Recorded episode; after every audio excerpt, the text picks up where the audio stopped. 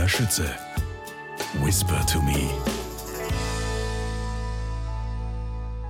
Herzlich willkommen zu einer neuen Folge von Die drei Fragezeichen. Sie heißt Die drei Fragezeichen und die flüsternde Mumie.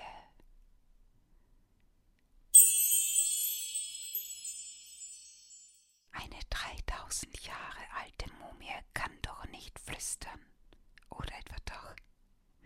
Die drei Fragezeichen begeben sich auf die Spuren eines alten ägyptischen Fluchs. Professor Yarborough traut seinen Ohren nicht. Die Mumie des Raokon, die er bei einer Expedition ausgegraben hat, flüstert in einem altägyptischen Dialekt. Doch sie verstummt, sobald jemand anderes den Raum betritt. Auf ihr soll ein Fluch liegen, viele Expeditionsteilnehmer das Leben gekostet hat. Können die drei Fragezeichen die Mumie zum Reden bringen?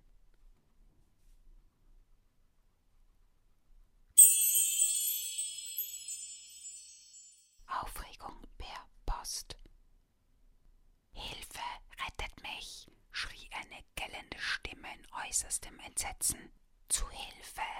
Die drei Detektive Justus Jonas, Peter Shaw und Bob Andrews hörten es, kümmerten sich aber nicht darum und arbeiteten weiter. Der Schreihals war ihr Maskottchen, der abgerichtete Rabe Blackie. Er lernte mit erstaunlicher Leichtigkeit Wörter und ganze Sätze und probierte sie dann begeistert aus. Justus! Mathilda Jonas, Justs Tante, warf einen flüchtigen Blick auf Blackies Käfig, der im Lagerhof an einem hast den Vogel zu viel Fernsehen lassen. Er redet ja wie im Krimi. Ganz recht, dankte Mathilda, sagte Justus. Keuchend vor Anstrengung hob er eine alte Haustür vom Boden auf. Wo soll ich die hin tun? Zu den anderen Türen. Los, ihr Burschen, steht nicht herum. Wir haben viel zu tun und die Zeit wird knapp. Den drei Detektiven wurde die Zeit eher lang. Unter Tante Mathildas Leitung waren sie mit einer Untersuchung beschäftigt, auf die ganz gern verzichtet hätten. Sie fanden heraus, was drei Jungen an einem heißen Tag alles schaffen können.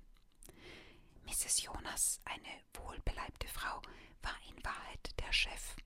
Justs Onkel, Titus, kümmerte sich nur um den Einkauf und war die meiste Zeit unterwegs. Heute hatte Tante Mathilda einen ihrer häufigen Anfälle von Ordnungswut. Wenn es dazu kam, wurden Justus und, soweit greifbar, auch seine Freunde unbarmherzig herangezogen. Während die drei Jungen schufteten, sie stapelten Baumaterial und räumten überall auf, zog er sie mit Macht zur Zentrale, dem versteckten Campinganhänger und zur Aufklärung eines neuen Falles. Der letzte Erfolg hatte ihr Vertrauen und ihre detektivischen Fähigkeiten sehr gestärkt, vielleicht mehr als gut war. Aber die Erlösung nahte erst mit dem Postboten, der einen Backen Briefe in den altertümlichen eisernen Briefkasten an der Tür fallen ließ. Lieber Himmel, rief Mathilda Jonas. Da habe ich doch glatt das Einschreiben für Onkel Titus vergessen, das heute noch zur Post sollte. Aus ihrer geräumigen Tasche fischte sie einen leicht zerknitterten Umschlag, strich ihn glatt und gab ihn Justus. Fahr jetzt gleich zur Post und gib ihn auf. Da hast du Geld. Sieh zu, dass er möglichst morgen früh zugestellt wird. Wird gemacht, versprach der stämmige Junge. Peter und Bob werden mich so lange vertreten. Sie haben sich schon beschwert, dass sie nicht richtig zum Zuge kommen. Während Bob und Peter lauthals protestierten, schwang sich Justus auf sein Rad und flitzte durchs Tor auf die Straße stadteinwärts. Mrs. Jonas lachte. Na gut, ihr beiden, sagte sie, für heute seid ihr entlassen. Ihr könnt jetzt Kriegsrat halten oder basteln oder hinter dem Krempel da drüben sonst was treiben. Sie wies auf die Stapel von Altmaterial und Gerümpel, die Justs Werkstatt und die Zentrale, von der sie nichts ahnte, den Blicken entzogen. Dann wandte sie sich zum Büro. Ich werde mir mal die Post ansehen. Vielleicht ist etwas für Justus dabei. Er hat sich in letzter Zeit so merkwürdige Mustersendungen bestellt. Die Jungen folgten ihr, froh, die Schufterei hinter sich zu haben. Mrs. Jonas nahm die Post aus dem Kasten und blätterte sie durch. Eine Einladung zu einer Versteigerung, eine Rechnung, ein Scheck für den alten Dampfkessel. Sie klemmte sich einen Brief unter den Arm und machte weiter. Noch eine Rechnung, eine Postkarte von meiner Schwester Susanne und eine Reklame. Grundbesitz in Florida. Sie musste lachen. Dann sah sie sich den nächsten Brief an, sagte wieder hm, und steckte ihn ebenfalls weg. Es gab noch ein paar Briefe für Titus Jonas, wahrscheinlich Anfragen nach speziellen Artikeln.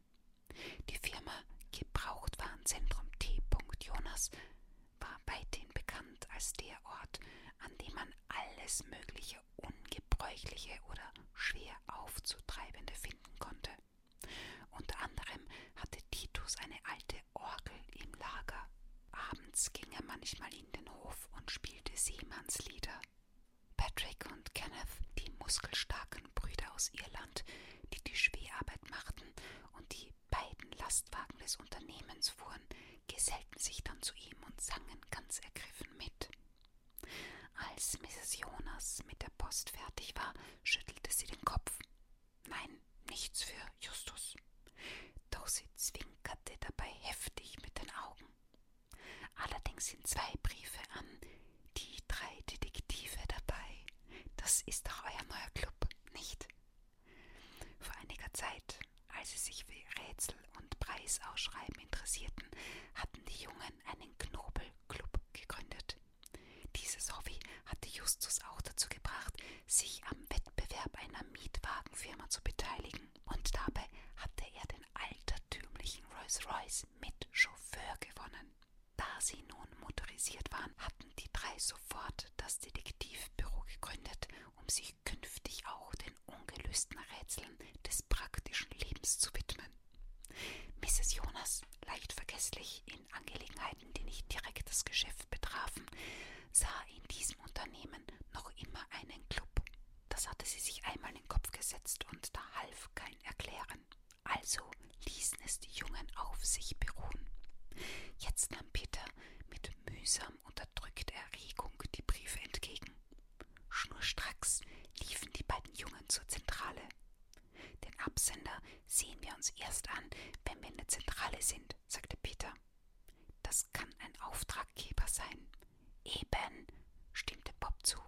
Dann kann ich unseren Korrespondenzordner einweihen. Er steht schon lang bereit. Axel sprintete von Altmaterialien durch, bis sie zu Justs Werkstatt kamen.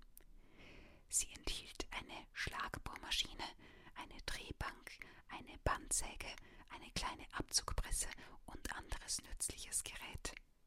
All diese Dinge waren schrottreif hier gelandet und Justus hatte sie mit seinen Freunden wieder gebrauchsfähig gemacht. Ein hoher Bretterzaun umgab den Lagerhof und ein zwei Meter breites Dach, das an der Innenseite entlang lief, schützte nicht nur die wertvolle Ware, sondern auch die Werkstatt. Während der kurzen Schlechtwetterperioden behalf man sich zusätzlich mit Plastikfolie zum Abdecken.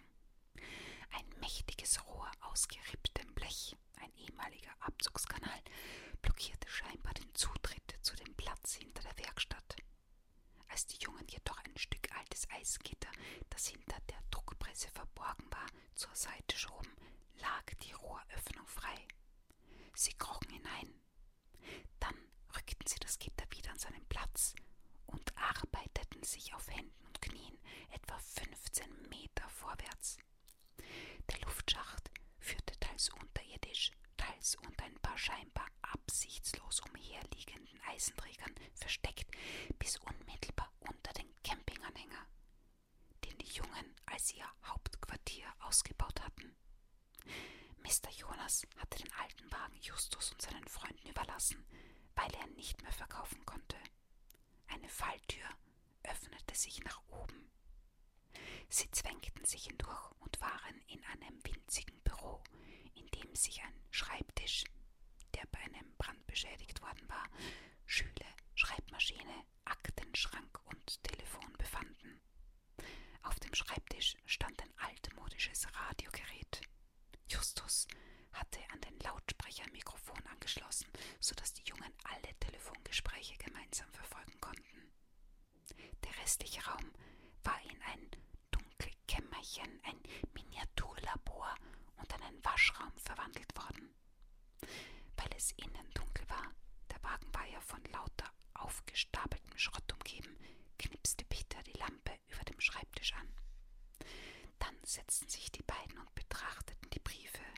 Ei, rief Peter aufgeregt, der hier kommt von Albert Hitfields Büro. Den machen wir gleich auf. Bob war sehr gespannt. Albert Hitfield schrieb ihnen einen Brief. Dann musste es sich um einen neuen Fall handeln, denn Mr. Hitfield hatte versprochen, sie zu benachrichtigen, wenn er auf etwas Entsprechendes stoßen sollte. Den heben wir uns bis zum Schluss auf, sagte Bob. Er ist wahrscheinlich der interessantere. Und überhaupt wollen wir nicht auf Just warten, ehe wir die Briefe lesen. Wo er gerade erst versucht hat, uns hereinzulegen, protestierte Peter. Und Mrs. Jonas dazu bringen wollte, uns noch mehr Arbeit aufzuhalsen. Außerdem bist du für die Akten und Recherchen zuständig und dazu gehört dir auch die Post. Klar. Das überzeugte Bob. Er begann den weniger wichtigen Brief aufzuschlitzen. Aber da befiel ihm am Umschlag einiges auf. Ehe wir diesen Brief lesen, meinte er, wollen wir sehen, ob wir daraus nicht irgendetwas folgern können. Just sagte doch, wir sollten so oft wie möglich üben, logische Schlüsse zu ziehen.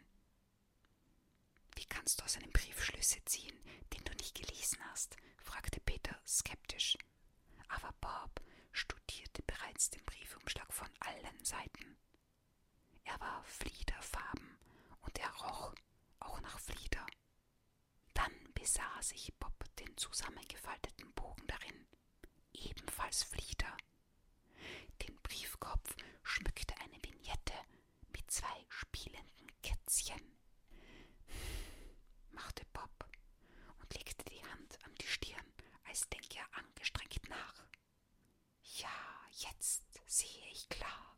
Der Schreiber dieses Briefes ist eine Dame na sagen wir 50. Sie ist klein und dicklich und färbt sich die Haare und wahrscheinlich redet sie viel.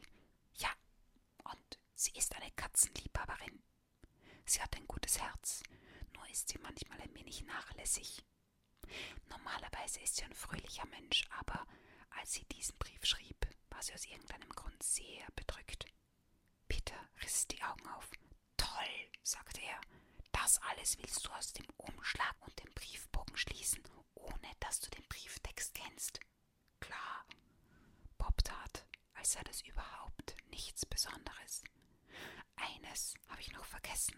Sie hat einen Haufen Geld und spendet vermutlich eine ganze Menge für wohltätige Zwecke. Peter untersuchte Umschlag und Brief mit gerunzelter Stirn. Doch bald hellte sich sein Gesicht auf. Kätzchen auf dem Briefkopf deuten darauf hin, dass sie Katzen mag, sagte er. Und dass sie die Briefmarke eingerissen und schief aufgeklebt hat, beweist, dass sie ein bisschen nachlässig ist. Der Text beginnt mit Zeilen, die schräg nach oben ansteigen. Das kennzeichnet oft eine heitere Natur. Am Schluss des Briefes fallen die Zeilen nach unten ab und das zeigt, dass sie über irgendetwas erregt und unglücklich war. Genau, bestätigte Bob. Es ist ganz leicht zu kombinieren, wenn man sich ernsthaft damit befasst. Und wenn man bei Justus Nachhilfeunterricht kriegt, fügte Peter hinzu. Aber eines würde mich noch interessieren. Woher weißt du ihr Alter und ihre Figur und dass sie viel redet und Geld hat und Gutes tut und sich die Haare färbt? alles herausfinden könnte, müsste ja Sherlock Holmes sein. Na ja, erklärte Bob grinsend. Und wann die flüsternde Mumie ins Spiel kommt. Das steht im Buch. Die drei Fragezeichen. Und die flüsternde Mumie.